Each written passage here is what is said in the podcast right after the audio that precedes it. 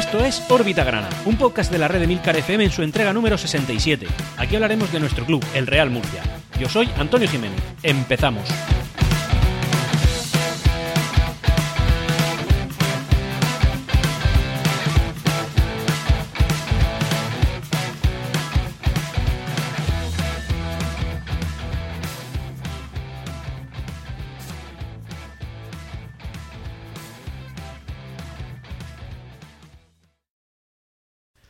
Jornada 2 del Campeonato Nacional de Liga de Segunda División B. Eh, segunda jornada en la que nuestro Real Murcia no ha podido disputar ningún minuto de juego. No hemos podido ver debutar a nuestro club en esta categoría tan rara que estamos viviendo. Pero en esta ocasión no ha sido por positivos en el rival, sino que han sido positivos en nuestra propia plantilla. Es un dato relevante que comentaremos en la sección, eh, la he puesto en la deportiva porque al final no deja de ser un partido no disputado, pero bueno, un caso que ha traído cierta polémica en redes sociales y que comentaremos más adelante. Por otro lado, el resto de la competición pues ha seguido con su andadura normal. Sí que es verdad que ha habido algún susto en cuanto a partidos que por pocos no se han disputado, también lo comentaremos más adelante, pero bueno, en cualquier caso mm, no, no presentamos hoy ningún partido ningún resultado relevante porque nuestro club no ha podido debutar. Dicho esto, empezamos. En el anterior Grana ya nos hicimos eco de ciertas discrepancias que están habiendo, no, en la directiva, sino en la directiva con anteriores presidentes y con gente que está al final, pues digamos, en la cúpula de nuestro club. Y eh, esta semana no ha sido menos. Comentamos en su día que el, Real Murcia en un comunicado oficial había anunciado que no iba a requerir del 5% de acciones para que cualquier persona pudiera eh, bueno, pues plantear sus preguntas, sus cuestiones o hacer incluso alguna sugerencia. Ese 5% es el que establecen los estatutos para poder participar de esta forma en esa Junta General de Accionistas. Y sabemos que Chemal Mela, antiguo presidente del club y persona la verdad es que en general muy querida por toda la afición, eh, estaba moviéndose para conseguir ese 5% de propiedad del club para hacerlo y lo consiguió. Pero en el comunicado oficial, el Real Murcia lo que dijo es que mm, iba a aceptar cualquier sugerencia de cualquier persona, independientemente de que hubiera amasado o no ese 5%. De esta forma, bueno, esto se ha confirmado ya oficialmente y eh, de esta forma, pues lo que vemos es que la plantilla, que perdón, que la directiva está atajando las acusaciones de falta de transparencia de la que se hacían ecos por ciertos medios, ciertos antiguos accionistas, incluso una sección, una parte importante de la afición. Y esto es lo que comentamos anteriormente con el tema de la, de la competencia. Es decir, eh, ¿realmente la, la, directiva hubiera sido tan transparente en el caso de no haber habido una persona como lo es Chemalmela, que al final lo que está reclamando es precisamente esa falta de transparencia? Pues no lo podemos saber. La verdad es que no lo podemos saber. Pero sí es verdad que gracias a esto, como poco, tenemos asegurado de que cualquier persona va a plantear sus, sus inquietudes a la directiva en la Junta General. Junta General, por cierto, eh, que se va a celebrar de manera telemática, como no puede ser de otra forma. Habida cuenta que incluso, bueno, el día que yo esto lo estoy grabando el día 25 de octubre, se publica el día 26, bueno, pues este mismo día 25 ya se ha anunciado un nuevo, una, un nuevo estado de alarma en el cual, pues ya sabéis que a partir de las 11 no podéis salir y que las autonomías podrán decidir si en vez de las 11 pueden ser las 10 de la noche, hasta las 6 de la mañana. Dicho esto, pues bueno, es que al final reunirse personas, pocas, muchas, con protección, sin protección, en una sala cuando ya existen los medios para que cualquier persona pueda eh, acudir de manera telemática, de manera a distancia, a este tipo de eventos, pues oye, no tiene sentido. Así que me parece muy acertado que esta junta se va a celebrar de manera telemática. Eh, sí que es verdad que puede ser, un, como siempre en la tecnología, ¿no? Puede ser una barrera de entrada para ciertas personas que les cuente entrar. Pero al final sabéis que esto es relativamente fácil y que los accionistas podremos estar ahí sin tener que desplazarnos de nuestros domicilios. Así que esto es totalmente acertado. Como digo, va a ser de manera telemática y eh, eh, y no hay más información sobre la misma. Se tiene que concretar el día, se tienen que concretar los puntos, tienen que mandar el acta, perdón, el acta no, la, convocatoria a todos los accionistas para que puedan acudir y ya está. De aquí lo que sí que se puede extraer o es algo en lo que tenemos que poner el punto, es que puede salir una nueva junta directiva al completo. Puede salir o no, depende de al final los movimientos que se vayan a causar, pero hay que tener en cuenta varios nombres que sí que pueden acceder por el volumen de propiedad que tienen del Real, eh, del Real Murcia al cargo de presidente. Estos son, por ejemplo, Enrique Roca, que, bueno, como sabéis, es nuestro estadio ya, por si no lo conocéis, pues bueno, simplemente tenéis que mirar el cartel de nuestro estadio, Mariano Albaladejo o Paco García. Ellos tendrían mucho que decir en este aspecto, solo depende de las ganas que tengan y de los apoyos que consigan eh, reunir. En cualquier caso, pues ya vemos que hay cierta competencia a, a la directiva que hay, que es la de Chema Almela. Competencia que, como digo, siempre es buena, pero también es verdad que el Real Murcia está viviendo una situación inédita en su situación económica y por tanto no podemos tener la certeza absoluta de que esa competencia vaya a estar a ser mejor que un frente totalmente unido. Lo que sí que sabemos es que al menos las sensaciones que hay de manera, no sé, en cuanto a la gestión del club, pues son buenas, pero es verdad que en cuanto a la gestión deportiva, pues no lo son tantos. Y el problema es que no podemos aún eh, tomar partido en esto porque es que no hemos visto al Real Murcia competir. Lo hemos visto en un partido contra el Puerto Llano, un partido que rozaba, en mi caso, yo lo pienso así, la irrelevancia, pero sí que es verdad que hemos perdido contra un equipo de tercera división. Y sí que, y, esto es normal que haga que las dudas afloren. Eh, Chema Almela ya se ha erigido como uno de los mayores detractores del modelo alemán. Un modelo que, como sabéis, eh, lo que hace es limitar la cantidad de propiedad que una única persona puede reunir eh, del club, del, Real Murcia. Lo que Chema Almela dice es que en la situación que el Real Murcia tiene, con esta forma de gestión, el club no es viable. Y pese a que nosotros podamos aborrecer el, modelo que ya conocemos, porque al final nos ha traído a gente tan ilustre como Los Galvez, como, como Mauricio García La Vega o Raúl Moro, eh, o incluso Jesús Amper, ¿por qué no decirlo? Jesús Amper, pues tuvo dos años buenos y todo lo demás fue desastroso y acabó en una hecatombe. Seamos objetivos, Jesús Amper ha sido una enfermedad para el Real Murcia. En su día nos sacó de una mala, pero es que nos, nos sacó de una mala para meternos en una mucho, mucho, mucho y mucho peor eh, la verdad, yo lo digo así y, ¿qué queréis que os diga? Creo que más de uno estaría de acuerdo conmigo. Eh, pues efectivamente, al final lo que el modelo alemán lo que ha conseguido es que hayan personas interesadas en coger la propiedad del club, quizá alguno de los accionistas que ahora mismo se presentan como futuribles presidentes de la entidad, que igual sin el modelo alemán también habrían entrado de otra forma, ¿no? A lo mejor lo, que está haciendo es cribar, pero es que el Real Murcia no está en una situación de cribar, entonces claro, eh, no, no, no se puede tomar partido tan a la ligera, esto hay que meditarlo mucho y meditarlo, y meditarlo bien, porque uno de, los, uno de los asuntos más importantes que van a salir eh, en el momento en el que se haga la Junta General es el modelo alemán. Pero claro, si no está en el punto del día, pues será por una junta futura. En cualquier caso, esto volverá a salir, que sepáis que va a dar que hablar y no va a dejar de, ser algo presente hasta que posiblemente se elimine el modelo alemán. Eh, el Real Murcia, desgraciadamente, a día de hoy no es un club fuerte, es un club que necesita coger la oportunidad que se le presente delante y esperemos que esa oportunidad sea la mejor posible. Yo entiendo que estamos en buenas manos y que Francisco Tornero, Chema Almela o el que le toque de los que he nombrado, pues son gente responsable que al final no va a dejar en mano el club en manos de cualquiera. Y además creo que estas personas que ahora mismo están dirigiendo el club, pues puedes estar más de acuerdo o menos de acuerdo, pero al menos la confianza se la han ganado. Dicho esto, pues iremos estando pendientes de los movimientos que haya en la cúpula de nuestro club y eh, vamos a pasar a, otro tema. Por un lado, ya se ha, trascendido la cifra de abonados que tenemos y el número en el que se ha estancado, y tal y como está la situación no esperéis que seamos más, que es de 6.200 abonados. Eh, el club no ha confirmado que esta sea la cifra exacta de manera en, redes sociales, porque como sabéis lo va confirmando de 500 en 500 y confirmó el de los 5.500, confirmó el de los 6.000 y no ha confirmado el de los 6.500. Por tanto, la cifra está entre esas dos cantidades. Esto es lógico, pero sí que es verdad que en medios de comunicación ha trascendido la cifra de 6.200. Ya sabéis la opinión que tengo. Eh, este fin de semana, sobre todo este fin de semana, ¿no? el sábado y el domingo pasado, han he visto varios comentarios por redes sociales y hablo mucho de redes sociales porque al final, como bien sabéis, es donde se mueve la opinión de la afición. Y este podcast es un podcast de la afición del Real Murcia. Eh, bueno, pues han salido muchos detractores de este número. Madre mía, 6.200, hagamos autocrítica. Eh, ¿Qué cantidad más ínfima? Bueno, yo, como bien sabéis, eh, recuerdo una temporada de 3.500 abonados en Segunda División A, en el Estadio Puerta de Orihuela, es decir, el que tienes a tiro de piedra de tu casa. Pues, ¿qué queréis que os diga? Me parece que 6.200, eh, en la situación en la que nos encontramos, que ya sabemos cómo podemos ir al estadio, que el que quiera ir a ver un partido del Real Murcia va a, tener que presentarse o una hora y media o 45 minutos antes del partido. O sea, se va a pasar muchas, muchas horas dentro del estadio para ver un partido de Segunda División B. Y los que no, pues simplemente lo van a ver desde Footer, habiendo pagado un suplemento, o lo van a ver desde el canal en abierto, que sea que lo retransmite, retransmita, que está muy bien, o lo van a ver desde su casa, pero siguen siendo abonados, siguen estando ahí. Es que mm, tenemos más abonados que la mayoría de los clubes de Segunda División B.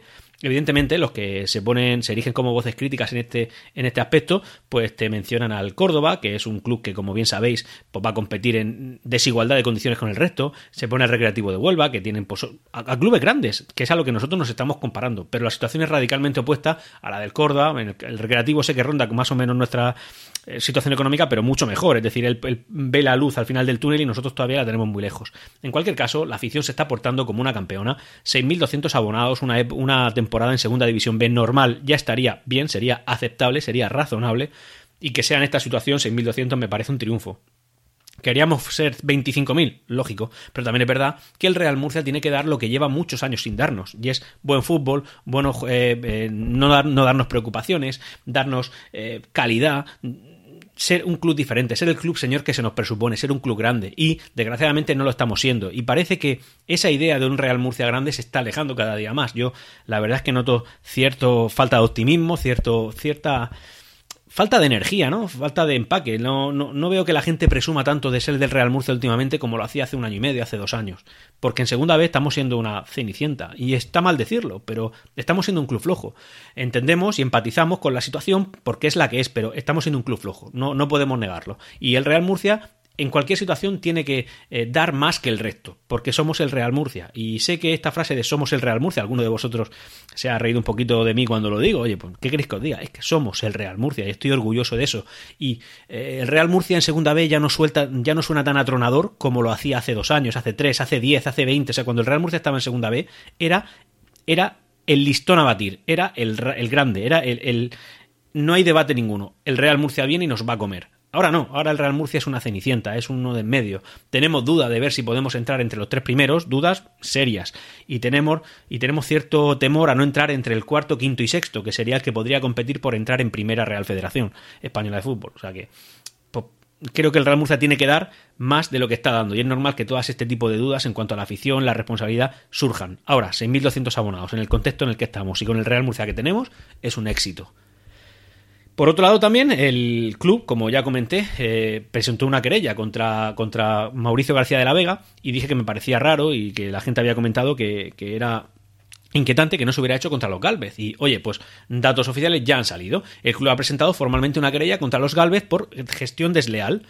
Además, el club ha podido demostrar que ellos se han eh, apoderado de 221.500 euros. Esta cantidad ya sabemos que puede ser relativa. Esto es lo que el Real Murcia ha podido demostrar. Que habrán cantidades mayores. No creo que haya mucha duda a este respecto en cuanto a ti, escuchante, que me estás, valga la redundancia, escuchando, en que esa cantidad parece pequeña para lo que realmente puede ser que se hayan llevado. Pero bueno, en cualquier caso, el Real Murcia ha podido demostrar esos 221.500 euros. Y eh, tampoco se olvida del gran Tony Hernández, lo recordaréis, ¿no? Eh, aquel dirigente sí, del Real Murcia, mano derecha de los Galvez, que venía aquí con cierta soberbia, ¿no? Como, oye, que yo estoy por encima del bien y del mal y sé mucho más que cualquiera de vosotros de gestión deportiva de clubes. De hecho, así presume en su cuenta de Twitter. Eh, un gran valencianista que en su momento era murcianista cerrado y que eh, entra en el pack con apropiación indebida, además. Eh, ya sabemos aquella polémica que hay, que yo entiendo que el Real Murcia algo habrá podido demostrar, porque también lo ha metido dentro de la apropiación indebida, con ese datáfono que metió en la tienda del club y que cada compra que se hacía, la tienda del club iba directamente a su, a su sociedad, bueno, a una empresa que él tiene, el hombre. Pues bueno, ya está. Como curiosidad, decir también que se quedaron con cinco televisores de alta gama, que en su día los, los cedió la Fundación La Caixa, con un valor cercano a 7.000 euros y que van destinados a la Academia Grana. Es decir, una joya de dirigentes. Y el Real Murcia, tras todo este tipo de cosas, atropellos, eh, polios, todo, el Real Murcia sigue vivo. Y es gracias a ese núcleo duro de 6.500 personas que han decidido abonarse, aun sin tener claro si recibirán algo a cambio, como por ejemplo un espectáculo deportivo en un estadio abierto. Bueno, y como he comentado al empezar el podcast, bueno, pues jornada 2 en la cual el Real Murcia de nuevo ha visto aplazado su, su partido y en este caso por casos positivos en el COVID-19 en nuestra plantilla, en la del Real Murcia. Eh, el primer caso, el original, el que ya hizo saltar la alarma, corresponde a un defensa, no ha trascendido el nombre, pero bueno, si empiezas a hilar pues llegas a la conclusión de saber quién es. Eh, pero luego, posteriormente, las pruebas que se realizaron salieron eh, dos más, dos positivos más, por tanto un total de tres.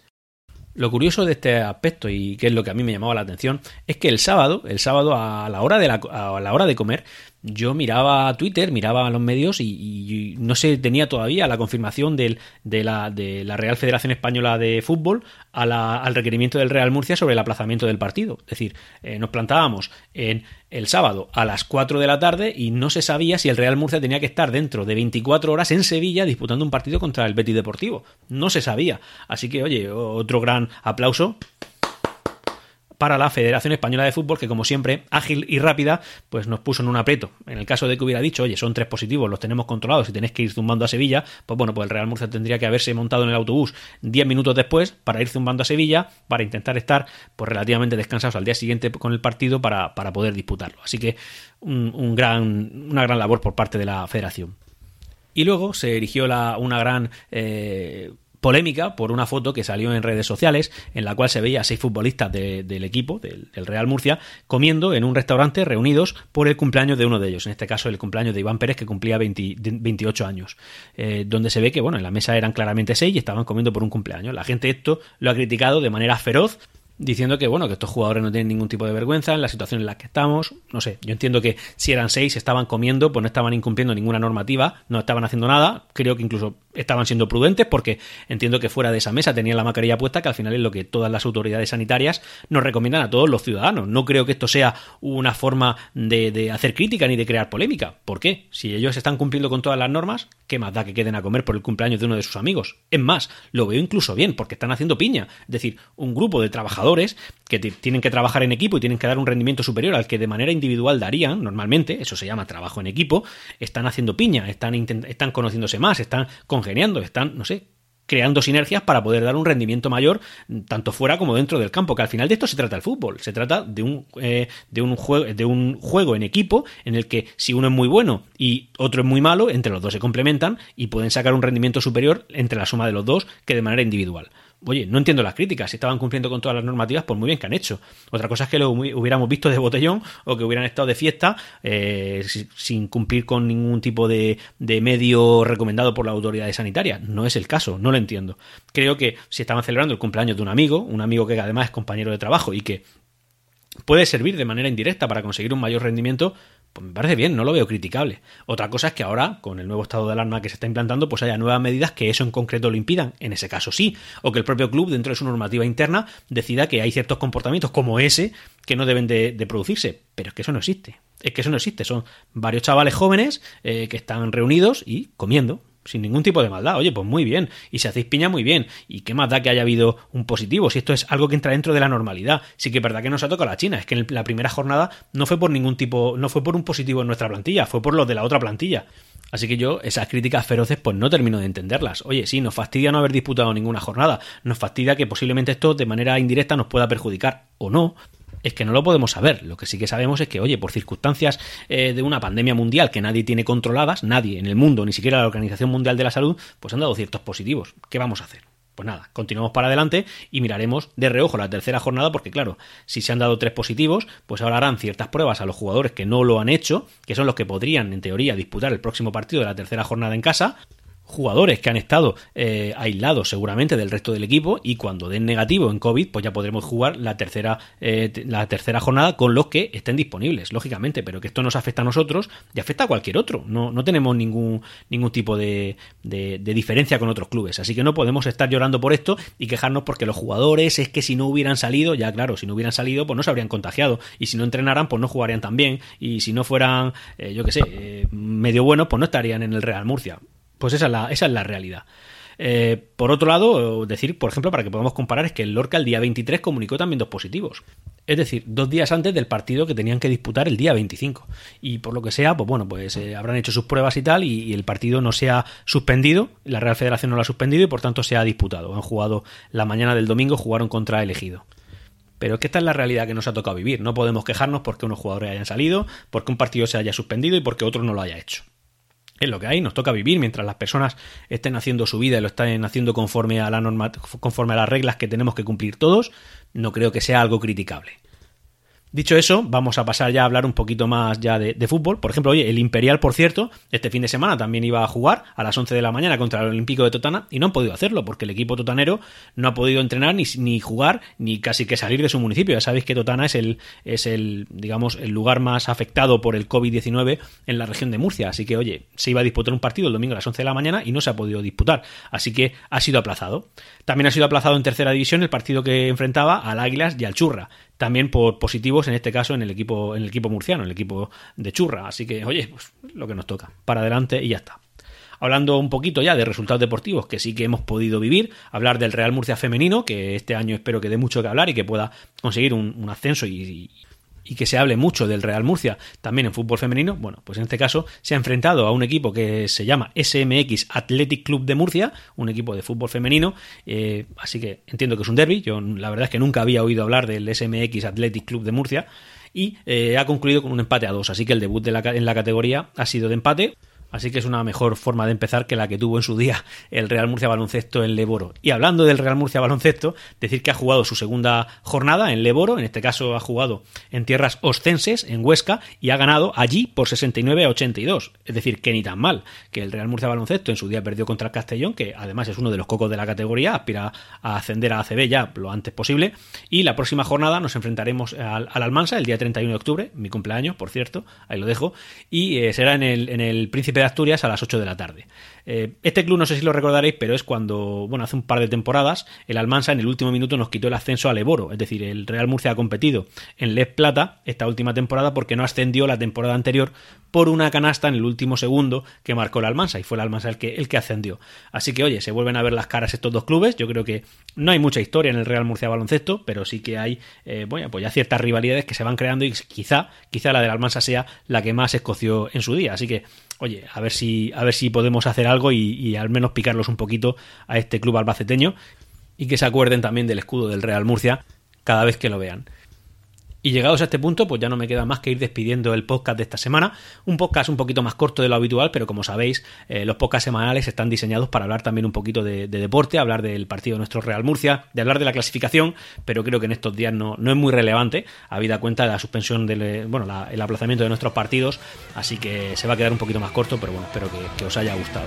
En cualquier caso, os emplazo a la semana que viene, donde volveremos a escuchar Orbita Grana y espero que por fin ya con algún resultado del Real Murcia. Hasta aquí esta entrega de Órbita Grana. Puedes ponerte en contacto conmigo a través de Twitter en arroba Órbita Grana. Hasta la próxima. Siempre Real Murcia.